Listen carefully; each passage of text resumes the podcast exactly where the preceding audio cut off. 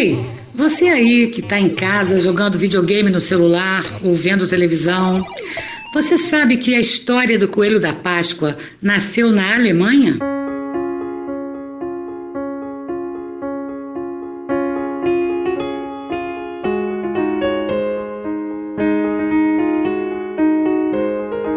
Na Idade Média, havia uma deusa chamada Ostara. Um dia, ela estava num jardim cheio de crianças quando veio um pássaro e pousou bem no seu ombro. A deusa gostou e o transformou em coelho. Só que aí o bichinho deixou de voar. Ficou triste e pediu para voltar a ser um pássaro. Quando terminou o inverno, a deusa Ostara, enfim, desfez o encanto, mas fez um pedido todo início de primavera na Alemanha, ele voltaria a virar coelho e distribuiria ovos coloridos. A tradição do chocolate só veio bem depois. Só que este ano, tanto na primavera do hemisfério norte quanto no outono do hemisfério sul, todos os coelhos da Páscoa estão quietos em casa. Sabe por quê? O jornal Folha de São Paulo publicou hoje uma nova pesquisa do Datafolha sobre o isolamento social. O resultado mostra. Também estou em quarentena. Quer dizer, estou na toca. Aliás, todos nós escolhemos um tronco de árvore para nos proteger. Os animais devem ficar em casa, principalmente o bicho-homem. Pelo menos enquanto esse tal de coronavírus circular por aí. Para não perder a forma, estou fazendo alongamento todos os dias.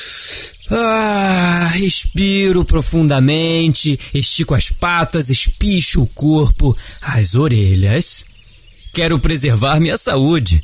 Mas quem tiver tosse, febre, cansaço e principalmente falta de ar deve procurar o posto de saúde ou um hospital perto de casa, porque. Mas e o meu ovo de Páscoa? Ovo? Eu não vou ganhar esse ano? Quer dizer, bem. Poxa. A gente dá um jeito, né? Uhum. Pra falar a verdade, eu tinha vontade mesmo é de dar de presente um vidro de álcool em gel para cada casa desse Brasil imenso. Levar água para todas as casas, inclusive as mais pobres e com mais gente morando. Entendi. Será mesmo que a entrega dos ovos de Páscoa é mesmo um trabalho essencial? Pra mim é. E não pode ser daqueles pequenininhos, não. Tem que ser um bem grandão, do tamanho do que a vovó Chica me dá de presente todo ano. Ah, isso já fica mais difícil. A vovó tá em casa. Ela tem mais de 70 anos e precisa se proteger dessa epidemia. Hum. Não sai nem para ir ao mercado. Lá na rua dela, os vizinhos estão fazendo uma coisa muito bonita, solidária, sabe? Sei não. Hum. O que é esse negócio de solidário? Solidariedade é quando as pessoas se preocupam com os outros. Ah, entendi. Os vizinhos mais moços passam de porta em porta das pessoas mais velhas, recolhem os pedidos e fazem as compras. Pegam o dinheiro e depois entregam. Isso é ser solidário. Hum, então será que esses vizinhos não podem comprar o ovo grande da vovó? É, pensando bem, até que pode ser. Eu vou lá na casa da dona Francisca e trago para você. Mas olha, eu vou logo avisando. Em tempo de quarentena, nem tudo sai como a gente deseja. É, pensando bem, se o ovo grande não chegar no domingo de Páscoa, eu não vou ficar tão triste assim. A coisa mais gostosa é o beijo da vovó Chica. E esse eu sei que eu vou ganhar, logo que essa tal de quarentena acabar. Menino esperto você.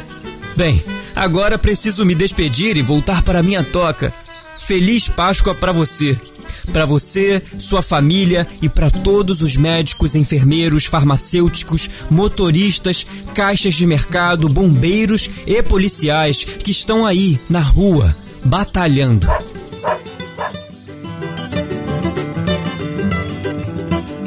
Coelho e a Vovó Chica é uma produção do Instituto de Arte e Comunicação Social da Universidade Federal Fluminense, com o apoio da Associação Brasileira de Imprensa e da Fundação Instituto Oswaldo Cruz, a Fiocruz. Vozes de Leonardo Bijo e Sabrina Teixeira. Locução de Ana Lúcia Moraes. Texto de João Batista de Abreu.